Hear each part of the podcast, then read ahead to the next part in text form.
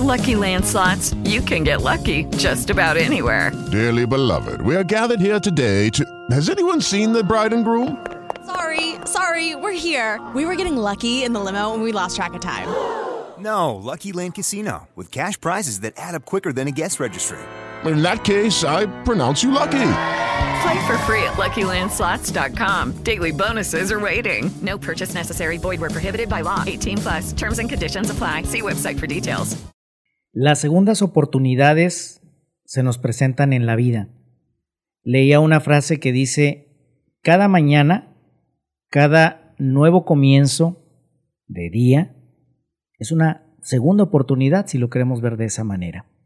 Y es que en la vida vamos renaciendo muchas ocasiones ante situaciones sencillas y a lo mejor no lo percibimos, pero también hay momentos en los que tenemos situaciones muy complicadas que nos hacen sentir lo que implica vivir una segunda oportunidad. Y es un poco como un libro. Hablamos de el libro de la vida. Escribe tu propia historia. Y no es que esté ofreciendo un curso, me refiero más bien a nuestras acciones cotidianas, a todo lo que hacemos y en lo que vamos escribiendo los pequeños fragmentos de ese gran libro de nuestra vida. Imaginemos entonces que dividimos por capítulos y a lo mejor cerramos un capítulo y la segunda oportunidad es un nuevo capítulo. Tal vez la vida nos da, y tengo esa seguridad, más de dos, tres oportunidades. Lo importante es que tengamos siempre la disposición para tomarlas y tomarlas en serio. Entonces imaginemos que cerramos un capítulo que puede ser un capítulo más corto o más largo que el anterior y que el que sigue. Es lo que podríamos llamar en otros términos rachas. Esta rachita que se me vino. A veces hay rachas de mucha alegría y no lo sentimos, contentos, alegres.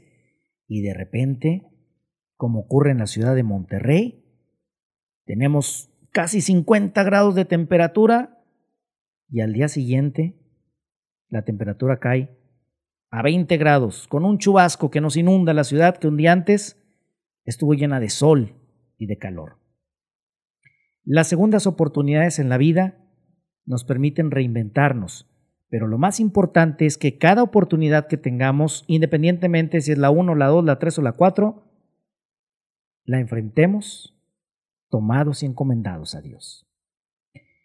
Segunda oportunidad, renacer para vivir. Cuarto piso, donde cuentan las historias.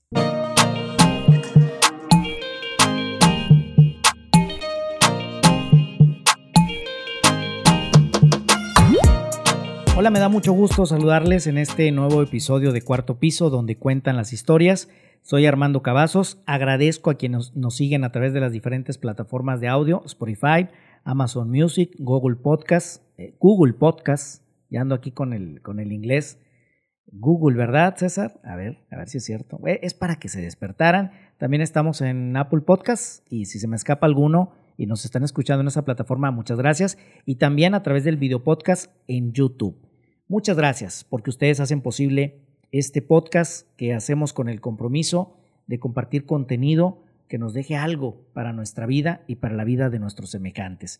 Agradezco a César Coronado, es que siempre le cambio el apellido, César Castro, César Costa, es César Coronado en la producción, también a David Martínez y estamos en el estudio número 4 de Base 3 Estudio, cuarto piso donde cuentan las historias y también nuestras redes sociales, Base 3 Estudio Facebook e Instagram, y las de un servidor, Armando Cavazos R en Instagram, Armando Cavazos en Facebook y en Twitter. Y también si me quieren enviar un correo electrónico, armandocavazosr.gmail.com. Armando Cavazos R, la R es de regalado.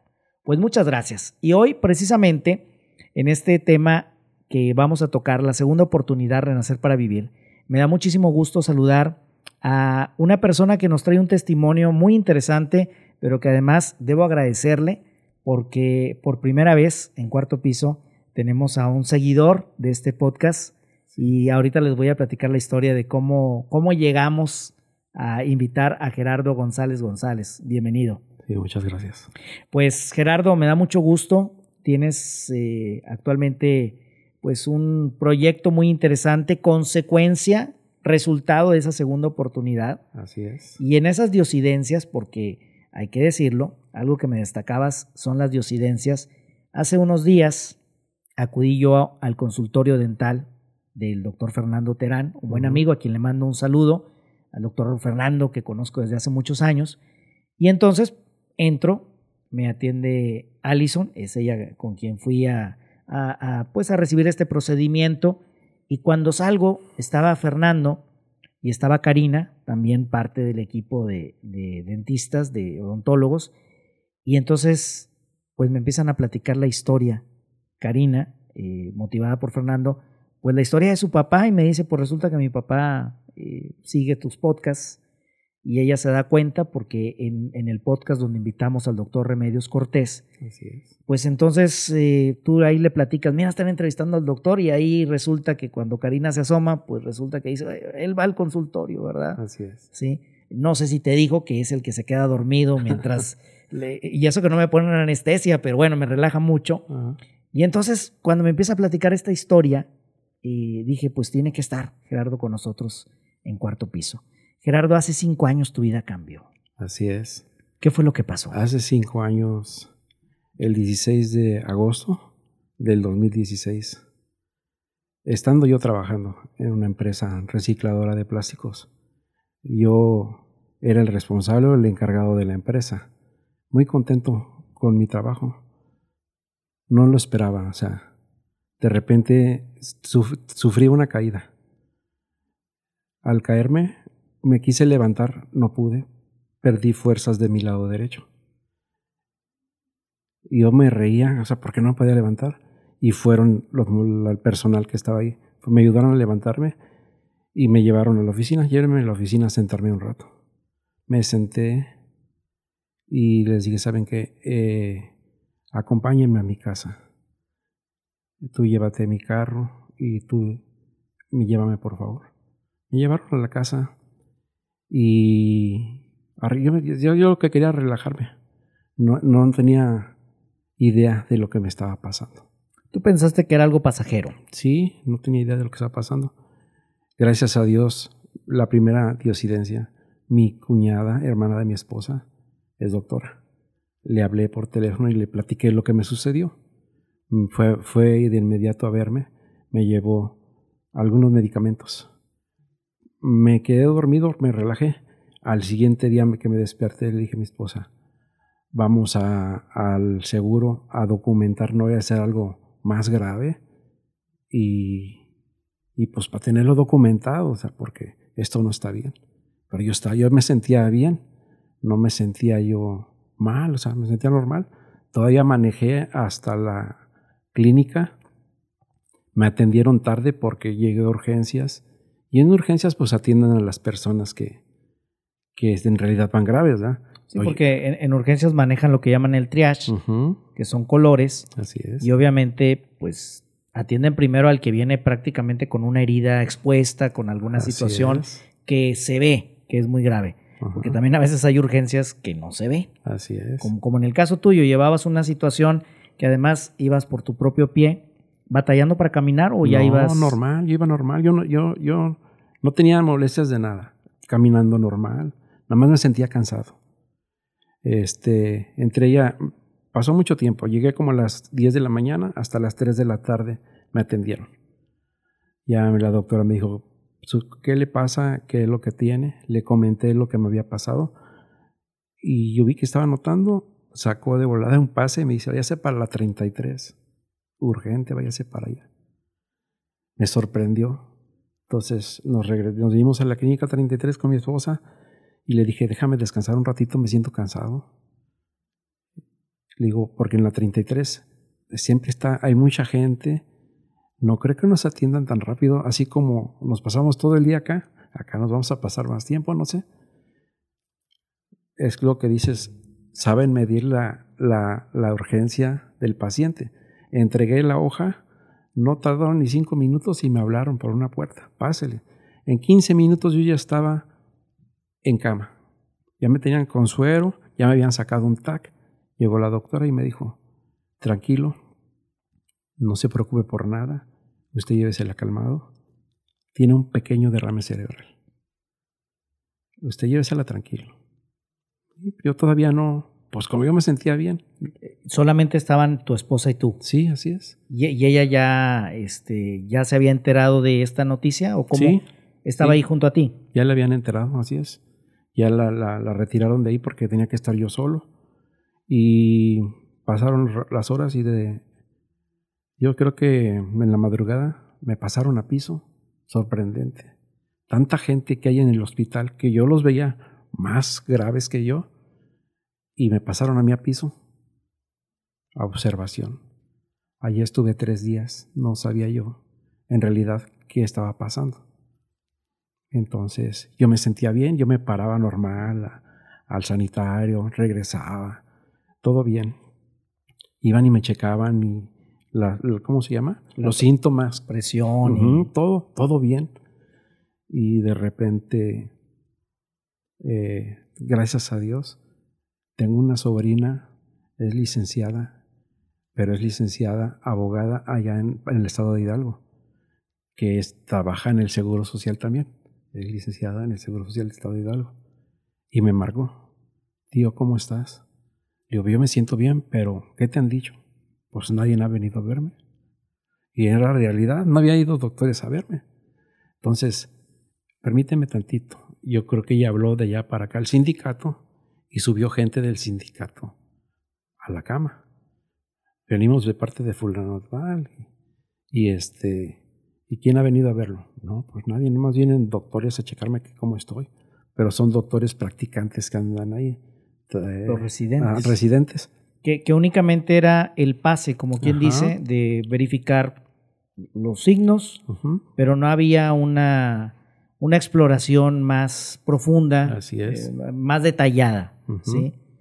Y pues el, el delegado del sindicato me dijo, ahorita vengo, permítame. Se fue. No pasaron 10 minutos y donde yo estaba acostado yo veía donde estaban todas las enfermeras, el área donde están todas ellas. Y vi que llegó una persona muy molesta y agarró un expediente y se vino directamente hacia nosotros. Estaba mi esposa le dije a mi esposa, se me hace que viene el doctor, viene muy molesto. Llegó y se presentó con mi, con mi expediente. Y sí, soy el doctor Saúl Pérez. Este, yo soy médico, cirujano, médico, eh, médico, cirujano, mm, Partero. no, Ne- ne- neurocirujano. ne- neurocirujano. Yo soy neurocirujano. Cuando usted necesite de mis servicios, yo lo voy a atender.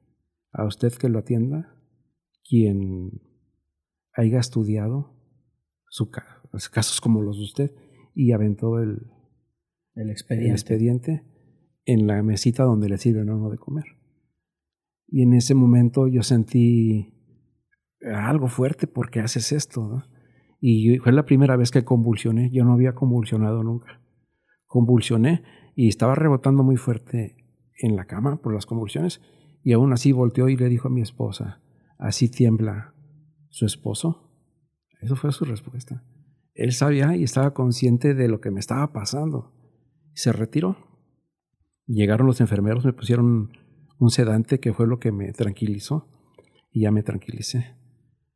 Entonces, este, después de esa, de esa convulsión, yo ya sentí pesada mi cabeza, sentí un cansancio muy fuerte. Y sí pasaron horas, unas dos, tres horas, y le dije a mi esposa, ¿sabes qué? Me siento muy mal. Ahora sí me siento muy mal, siento que la cabeza me va a estallar. Si me duermo, siento que ya no voy a despertar, me voy a morir. Gracias a Dios, por parte de mi esposa, son doctores. El- mi, mi cuñada, doctora, y su esposo, doctor. Y yo sí le dije, ¿sabes qué?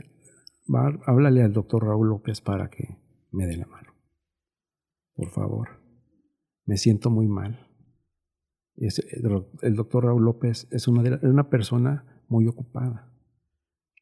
Es otra diosidencia que, que ahí suscitó porque resulta que le hablan y en ese momento él va saliendo del hospital, no estaba en cirugía, porque él siempre está en cirugía, está ocupado o anda en juntas y en ese momento él tuvo tiempo para ir a verme. y llegó al hospital, a la clínica 33, y me dijo, así, te estás muriendo, ¿verdad? Me siento muy mal. Y él con, con, hablando con autoridad, pidió camilleros para que me llevaran a hacer un TAC. Otra diosidencia. Era, era el cambio de turno. En el cambio de turno en, en- en un hospital Es complicado. es complicado. Y hablan a donde hacen los TAC.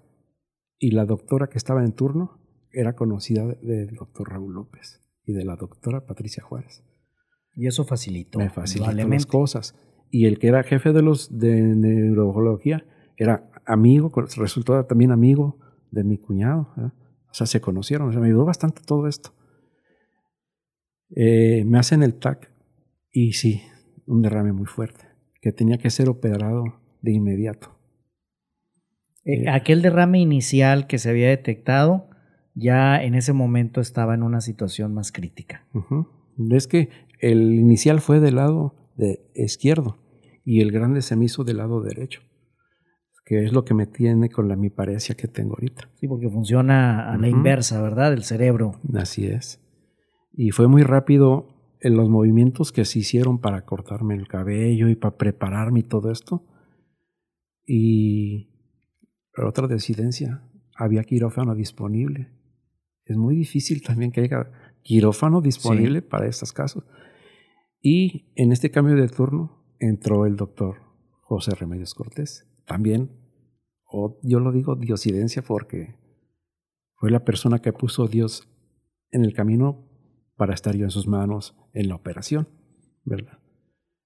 En el camino, yo me acuerdo de todo, en el camino al quirófano, mis cuñados sabían la gravedad de lo que yo tenía y me estaban pasando el teléfono para que te habla tu hijo y te habla, no, no se preocupen, yo ahorita salgo, yo ahorita salgo, no se preocupen.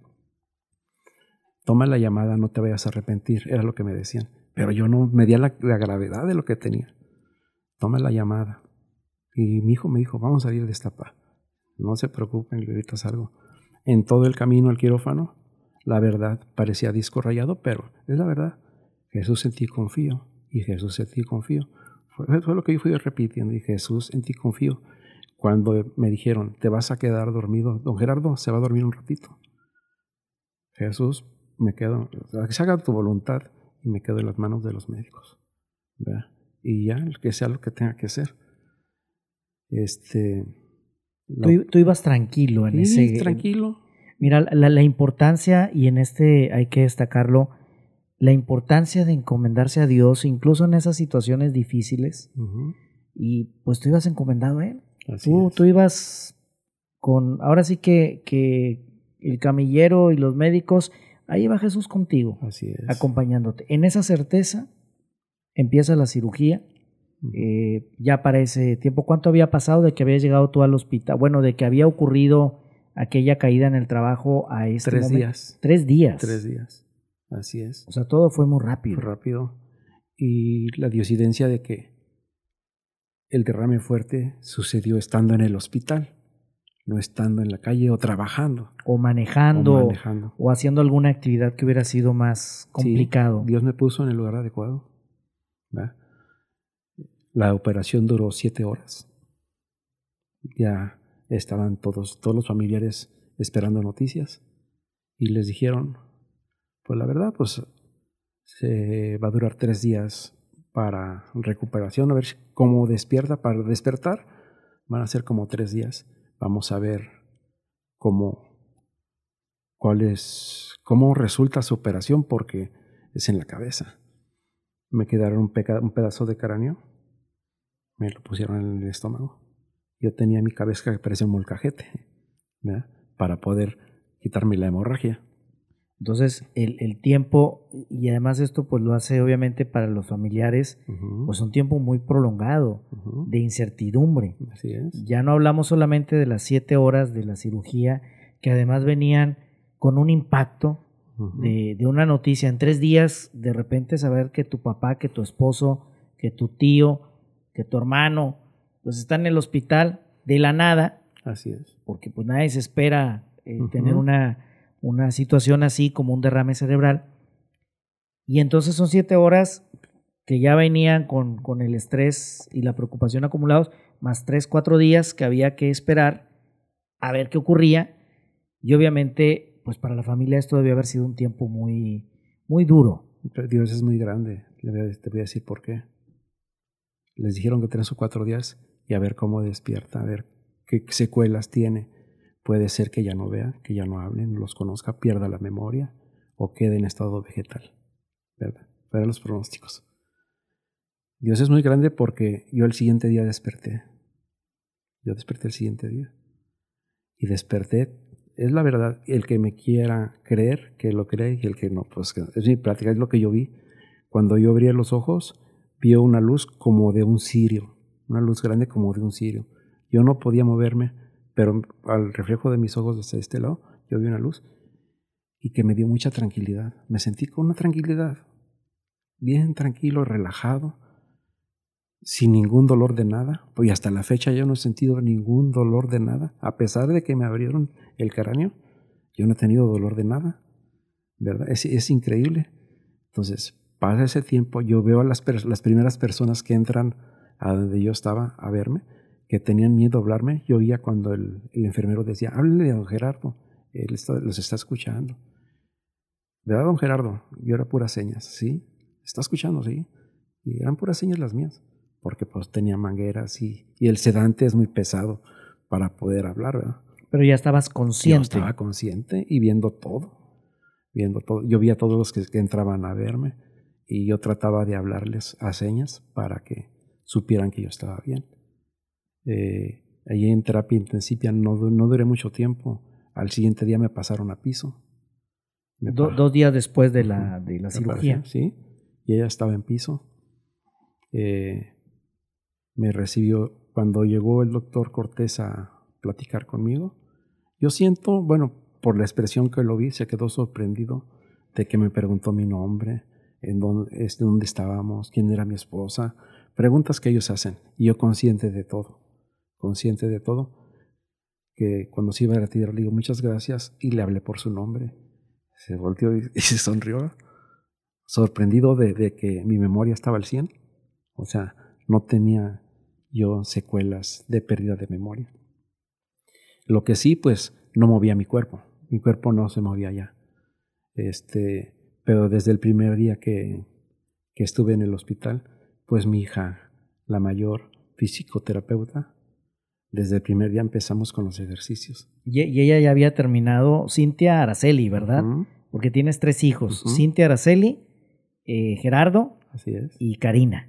Así es. ¿sí? Que bueno, Cari- Karina es este el conducto por el cual estamos hoy aquí platicando. Así es. Y, y ya Cintia había terminado la, la carrera o ya, Ya. ya, entonces ya traía la práctica, porque además, digo, no sé, y aquí nos acompaña en el estudio, pero yo no sé cuando ella estudió este, esta profesión, yo no sé si ella pensó que algún día lo fuera a utilizar ahí con la familia, Así es. tan rápido. Así es.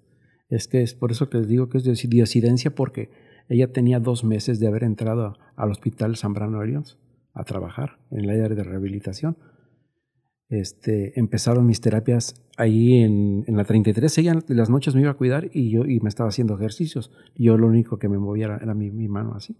Y de ahí empezó todo el movimiento. Este lado derecho fue el que primero recuperamos. Y este lado derecho fue el que me ha estado ayudando con la, a recuperar el movimiento del lado izquierdo. Este, ella pues le platicó mi caso a, a su jefe este, y nos dio la oportunidad de utilizar las instalaciones en, en el, en- en el tiempo que ella no estuviera en sus labores, o sea, para que no, no entorpeciera ya. Para no empalmarse con, con los horarios. Así es. Y, y además, en este caso, eh, qué bendición el, el poder tener ese apoyo y esa experiencia, Así es. porque cuando hay una situación así, eh, pues a veces uno, cuando no conoces, pues te pueden decir y te pueden explicar, pero no sabes, por ejemplo, en el caso de, de una, de una terapia física de rehabilitación, pues sí te explican y con el tiempo tendrás que aprender, pero esa parte técnica, esa parte de conocimiento, pues ya, ya lo tenías tú y esa era una ventaja, ¿sí? Así es. Y además quiero, quiero pensar que ella lo hacía con, con no solamente mucha disposición, sino con todo el amor del mundo. claro. Y ese era un ingrediente Así es. Y ha sido un ingrediente porque sigue siendo tu fisioterapeuta de, De de cabecera. ¿verdad? Sí. Muy bien. Pues en, este, en este proceso ya de rehabilitación, ¿cómo, eh, ¿cómo fue entonces para ti, para tu familia? Ahora sí, ya había pasado el, el- el momento de- del, del susto. ¿Qué viene? ¿Qué ocurre después? Ya cuando tú empiezas a, a reaccionar, a poder hablar, a poder, pues en este proceso también a moverte. Eh, ¿Cómo ha sido el cambio para ti a partir de ese momento para ti y para tu familia? Mira, yo para empezar, desde que estaba en esta situación, eh, siempre pensaba con optimismo para empezar. Y esto se lo recomiendo a todas las personas que estén en un caso como el mío. La, la situación hay que verla con opti- optimismo. Si Dios ya te dio otra oportunidad para salir adelante, hay que tomar las cosas con optimismo y ver la manera de cómo solucionarlo. Es como cuando te caes, te vas a, te vas a lastimar, pero te puedes levantar y seguir adelante. Entonces, yo siempre he tenido en mente de que quiero ser el ejemplo para muchos y para la familia. Este, que las cosas se pueden hacer cuando uno quiere. Eh, fue muy impactante llegar a la casa sin poderme mover. No controlaba tronco. Me sentaba en una silla, me iba como gelatina, como niño chiquito para un lado y para otro.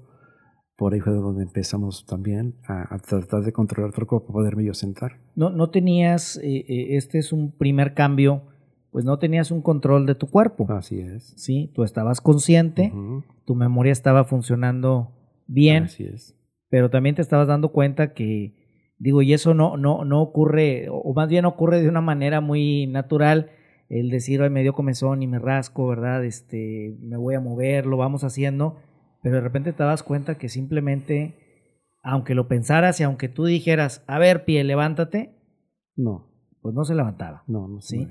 Mm, Ah, e- en este contexto, tú eres de la Ciudad de México, Así es. llegas a Monterrey cuando tenías 19 años, Así es. eh, en, en- en ese lapso hasta el momento en el que ocurre esto, pues tú siempre trabajando, trabajaste un tiempo en Cerámica Monterrey, que Cerámica era Regiomontana. Cerámica Regiomontana, Ujú. y ahí tuviste diferentes responsabilidades. Eh, En el último trabajo en la recicladora, pues estabas ahí ya como responsable.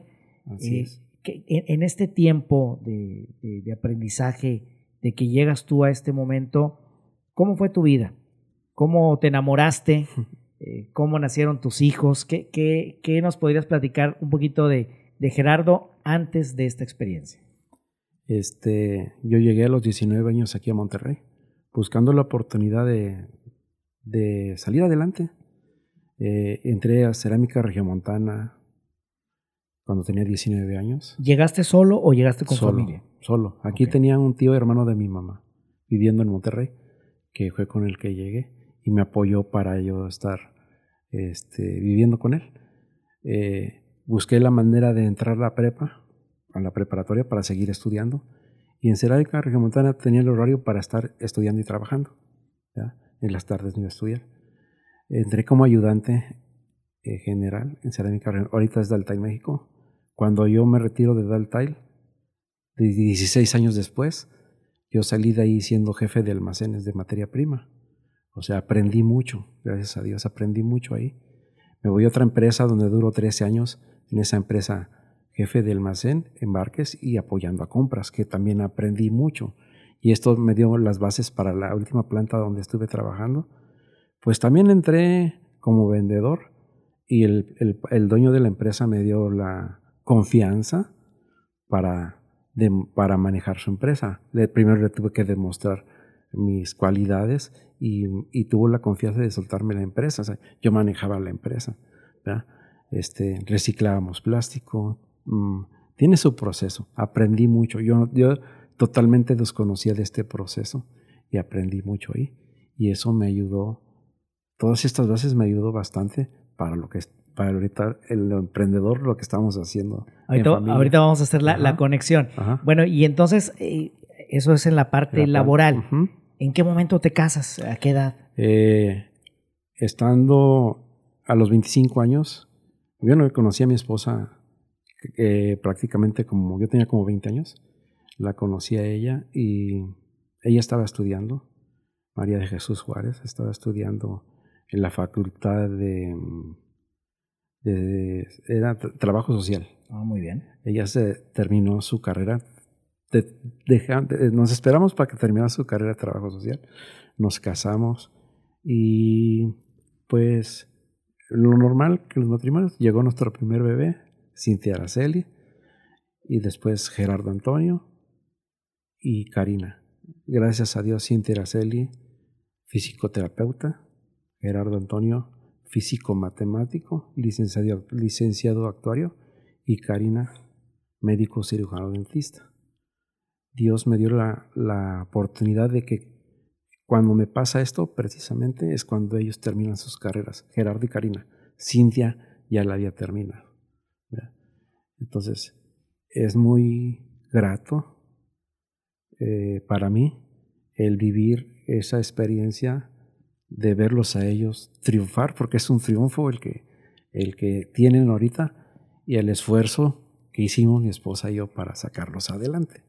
Y cuando, cuando llega este momento de hace cinco años, e- en ese ya contexto de tú estabas en este trabajo, ya con una vida hecha en Monterrey, ya seguramente bien conocedor de las carnes asadas y de todas las tradiciones regias, eh, Gerardo y Karina, pues recién desempacados de sus carreras universitarias, Así es. ¿cómo, cómo viven este momento en familia?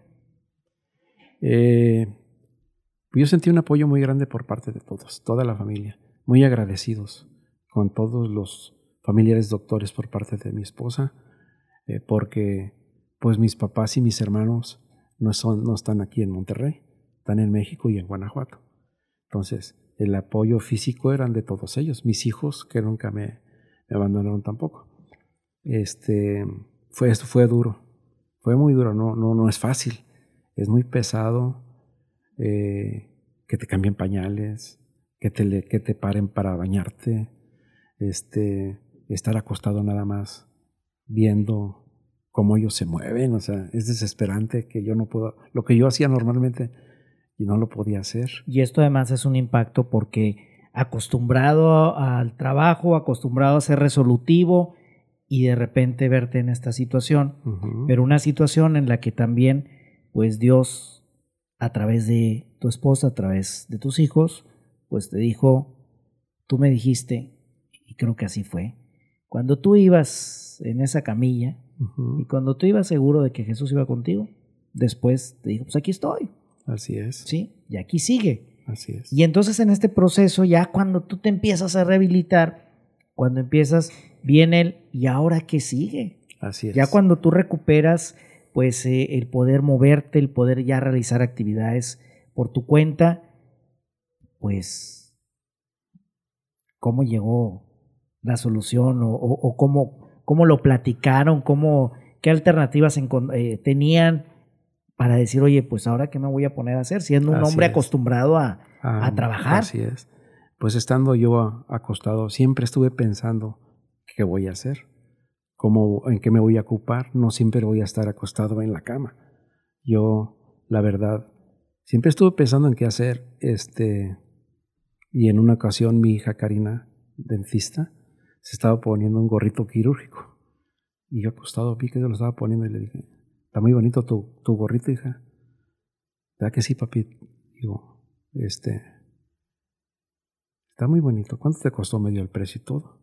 Y ya. En, ese mismo lapso, no sé si fue ese día o el siguiente día, llegó un, amigo a visitarme. Y platicando me empieza a decir, este, hay una persona que vende una máquina de coser. ¿No te interesa? Y yo pues me cargajé porque en mi situación, o sea, yo para qué quiero una máquina de coser. Este, no sé ni la sé manejar ni, ni conozco nada de eso. Dijo, no, pero déjame ver, a ver qué pasa. Dice, no, pues yo te platico porque la, la andan ofreciendo una máquina industrial. Digo, mira, ahí está industrial. Este, y ya, o sea, al siguiente día llegaron unas excompañeras de trabajo a visitarme. Por mi situación no sabían qué me había pasado, fueron a visitarme y me platicaron que ellas estaban trabajando en Torreón, en una maquiladora, donde estaban trabajando la costura. Y ya fue cuando se me prendió. Bien inquieto yo de volada. ¿Saben coser a máquina? Sí. ¿Y tienen trabajo? No, vamos a, vamos a buscar trabajo. ¿Y ¿Qué les parece si se me ocurre una idea? Vamos a hacer equipo para, para ponernos a hacer algo. Me están ofreciendo una máquina de coser. Mira, se las pongo en su casa. Ahí trabajan, atienden a sus hijos y, y hacemos algo. Dice, de veras, sí. Compramos la máquina, se las puse en su casa. Ahora sí, ¿qué vamos a hacer? Yo no sé, no sé, pero de eso algo se me va a ocurrir. Y entonces, hija, préstame tu gorrito ahora sí. ¿Qué vas a hacer? Yo quiero ver si te puedo hacer un gorrito quirúrgico. De veras, se reía Karina. De veras, digo, sí, hija, préstamelo. Nada más que te lo voy a descoser todo. ¿Y para qué? Hay que sacar patrones para poder hacer demás gorros. Mm, hay que sacar patrones para poder saber lo demás. Pero yo siempre he metido en YouTube buscando cómo hacerlos, ¿verdad? Cómo poder trabajar. El cómo sí de las cosas. Así es. Y ya, o sea, con, con, tela, hasta les dije, vayan y compren un metro de tela de la que sea para practicar. Y nos quedó bien. O sea, lo hicimos, sí nos quedó bien. En ese momento la, la costurera me dijo, la muchacha está, pues se llama Graciela, la persona que me ayuda. Me dice, este, ocupamos una máquina que se llama sobrehiladora para que le des más calidad a la costura que estamos haciendo. ¿Okay? Vamos a, a buscar una sobrehiladora. Eh, me, a mí me apoyaron mucho, mucho mi sobrino, los doctores, me apoyaron bastante para este proyecto. Eh, compramos la sobrehiladora, eh, se la llevamos también a su casa. En su casa empezamos a practicar hacer gorritos. Y ya teniendo una cantidad de gorritos, le dije a Karina, ahora sí, todavía estaba estudiando, ayúdame a venderlos en la escuela. Y comenzamos, y sí, empezamos, vimos que hubo fluidez de venta. Entonces yo todavía inquieto, busqué la manera de mejorar la calidad de esos gorros. Empezamos a traer tela de Estados Unidos para mejorar los estampados de los gorros gorros diferentes que aquí no, no, no van a encontrar. O sea, es diferente los estampados que estamos manejando. Que, que podemos encontrar, y lo voy a decir, uh -huh. lo voy a compartir en mis redes sociales también, pero están en Instagram y también tienen una página, pero lo voy a decir en Instagram porque al público le gusta mucho seguir Instagram, JCaps4 en número U. Así es. JCaps4 en número, sí, o sea, 4, el 4 U. U y la página de internet es igual, jcaps4u.com. ¿Qué, ¿Qué significa? ¿Qué significado tiene? Karina es la que se encargó de ponerle el nombre, porque de hecho empezamos a, a, a, vender los gorritos y luego, pues bueno, esto ya está funcionando, vamos a ponernos un nombre para comercializar y, y poder subir a Facebook nuestro, nuestro, nuestras redes sociales y empezar con eso. J es Juárez. Mis hijos se llaman González Juárez. Entonces, J de Juárez y Caps de Gorro. ¿verdad? Ah, muy bien. Ajá. El 4 no sé qué signifique, porque lo puso Karina y el U tampoco, pero eso lo sacó Karina. ¿eh? Bueno, eso será el misterio. Tendremos Ajá, que preguntarle. Así es. Tendremos que preguntarle, pero mira qué interesante, porque además de gorritos, también actualmente hacen cubrebocas. Así es. Eh, gracias a Dios, yo siempre les dije, eh, todavía no empezaba la pandemia, y yo siempre les decía, vamos a hacer cubrebocas para combinarlos con el estampado del gorrito y el cubrebocas. Y como y Karina siempre me decía, es antihigiénico, papá, es antihigiénico. Se viene la pandemia y el doctor de la O anuncia, usen cubrebocas de tela. No, hombre, se nos vino el mundo encima. Por todas partes y en toda la República hablándonos que querían cubrebocas. Porque además el doctor Manuel de la O, que como referencia es el secretario de salud de, del estado de Nuevo León, uh -huh. eh, también ya, ya, ha usado de, de, los cubrebocas que ustedes elaboran. Sí, es que en este caso eh, él siempre lo veía yo eh, dando sus mensajes al principio. Quédense en casa, no salgan, quédense en casa y quédense en casa. Entonces fue cuando a la diseñadora le comenté, hazme un cubrebocas que diga hashtag quédate en tu casa y otro que diga hashtag juntos saldremos adelante. Y me los hizo, eh, los, los confeccionamos y como obsequio se los mandé con una sobrina que estaba en la Secretaría de Salud haciendo su servicio social. Le hablé, hija, hazme favor de entregarles estos cubrebocas al doctor de la. Se los llevó, le gustaron mucho. Este, y eh, mi, sobrina le platicó mi caso, que en ese momento me mandó pedir bastantes, como 50 cubrebocas. Hizo un pedido de 50 cubrebocas eh, para él. Eh, tuve que investigar cuáles eran sus gustos. Me, vi que le gusta lo que es de rancho, caballos, botas y herraduras, todo eso. Entonces los estampados que le pusimos a él fue referente a sus gustos de él y se los mandamos y quedó muy contento con esos cubrebocas. Oye, pues qué interesante porque además fue poner en práctica toda esta experiencia que tú tenías previa. Fue además esta unidad familiar que se fortaleció, ahí estaba, se fortaleció en, en, el momento en que ocurre esta situación del derrame, durante la cirugía, durante la recuperación y ahora, es decir, ahí han estado siempre el, el aspecto de la unidad y la cercanía a la familia que nos fortalece como seres humanos. Yo te quisiera preguntar, este es el momento donde hago la pregunta, si tú en este día, teniendo 57 años, ¿sí? hicieras un viaje en el tiempo, cuando ocurrió esto hace 5 años tenía 52, pero si tú hicieras un viaje en el tiempo y te encontraras con Gerardo que está arribando al cuarto piso, que anda por ahí en los 38, 39, ya entrando a los 40, ¿qué le dirías? Si tú te encontraras contigo, pero a los 40, ¿qué le dirías? ¿Qué le sugerirías? En, esos, en, ese, en esa edad uno se siente Superman. No, no mides las, las consecuencias de lo que te pueda pasar. en ese tiempo estaba muy enfocado a mi trabajo que si yo sentía algún síntoma, mañana se me pasa, o con mejorar se me pasa. Yo, si hubiera tenido síntomas de lo que me pasó, pues a este consejo se lo he dado en ese tiempo a mí mismo. Ve y atiéndete, porque no sabemos qué es lo que pueda pasar. Date tiempo para ti. Así es, date tiempo, porque ahí están las consecuencias. O sea, por no atenderte a tiempo, o por no darle la importancia a, tu salud, siempre uno está enfocado en el trabajo. El trabajo te atrapa, te atrapa. Y, tú lo que quieres es trabajar para salir adelante, quedar bien con los jefes, no sé. Y tu salud la dejas aparte. Y lo principal es la salud. Vea, ahorita, la verdad sí, sí me arrepiento de no haberle puesto atención a, mi salud en esa, en esa edad, que a lo mejor tenía yo avisos, pero no tenía la capacidad para entenderlos o para, para asimilarlos. Y en este tiempo, eh, esto que nos compartes, que además aplica para todos, porque vivimos un tiempo tan ajetreado, lleno de tanto estrés, que a veces pensamos que un dolorcito de cabeza puede ser por el estrés y a lo mejor es el aviso de algo más. Así es. Cuidarnos, atendernos, apapacharnos también, darnos esa atención a nosotros mismos, no en un sentido egoísta, sino más bien en un sentido justo.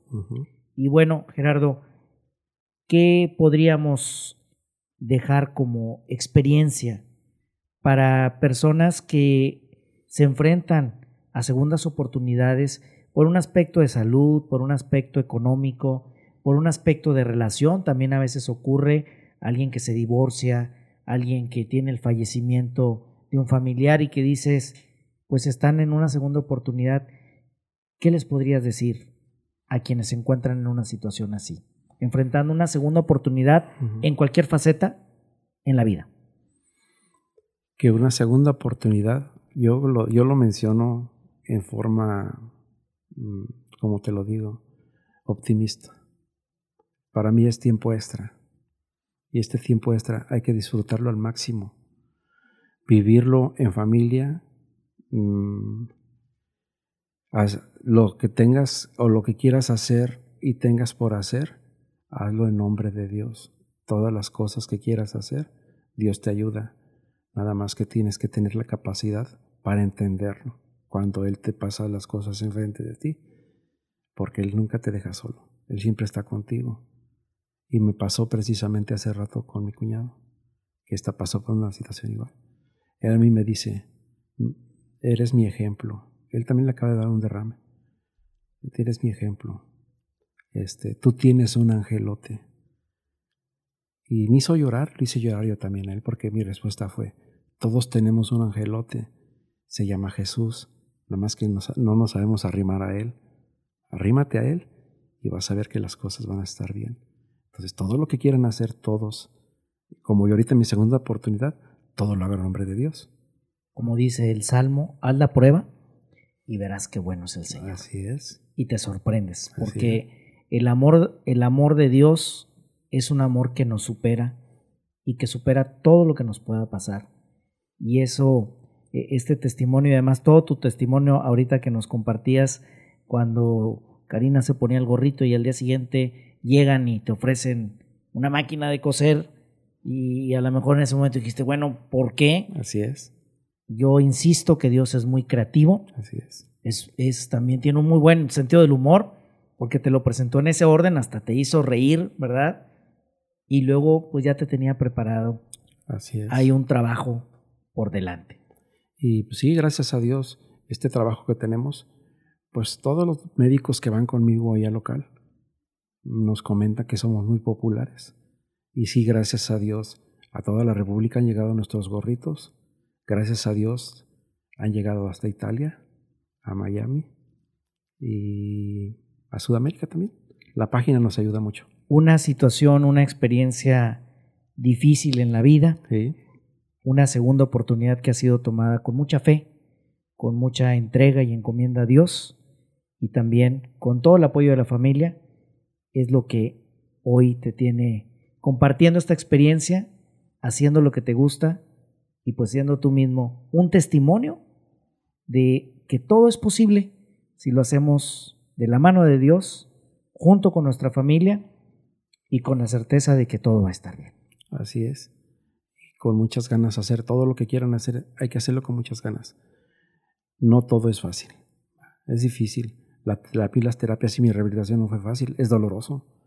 Pero aquí estamos, el resultado aquí está. Sin rajarse. Así es. Hay que, aunque nos duela, pero hay que seguir adelante. Así es. Es que no todo es fácil. No todo es fácil. Gerardo, pues te agradezco mucho este momento, este tiempo para compartir tu testimonio. Recordar que pueden encontrar en Instagram, también están en Facebook, jcaps4u Uh -huh. y en el caso de la página es jcaps4u.com. Ahí está. Como quiera lo voy a compartir en mis redes sociales Uh -huh. para que estén muy al pendiente y pues agradecerte mucho Gerardo González González. Muchas gracias por la invitación. Gracias a ti por acompañarnos y Sí. sobre todo por estar siempre al pendiente de Cuarto Piso. Gracias, Muchas gracias. Pues de esta manera cerramos este episodio de Cuarto Piso. Muchísimas gracias a César Coronado en la producción, también a David Martínez, a todo el equipo de Base 3 Estudio, pero principalmente gracias a ustedes que nos dan la confianza de seguirnos y de estar aquí con nosotros.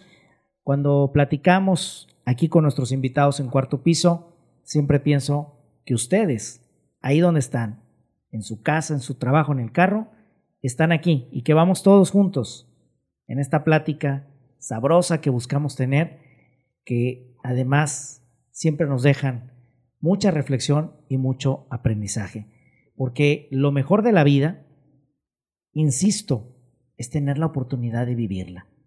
Vi una película y en la película le decían al protagonista que tenía una enfermedad terminal, cáncer, y le decían, mientras no te mueras, vive. Y es una frase tan sencilla, pero tan llena de significado. Estamos vivos, vamos a vivir. Tenemos situaciones difíciles, es cierto, todos, pero estamos vivos. Eso significa que las podemos enfrentar.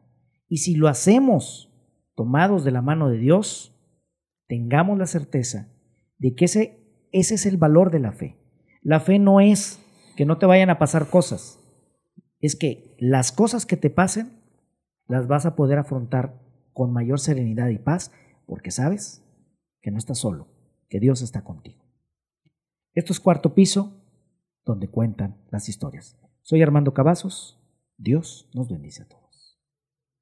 With lucky landslots, you can get lucky just about anywhere. Dearly beloved, we are gathered here today to. Has anyone seen the bride and groom? Sorry, sorry, we're here. We were getting lucky in the limo and we lost track of time. No, Lucky Land Casino, with cash prizes that add up quicker than a guest registry. In that case, I pronounce you lucky. Play for free at LuckyLandSlots.com. Daily bonuses are waiting. No purchase necessary. Void were prohibited by law. 18 plus. Terms and conditions apply. See website for details.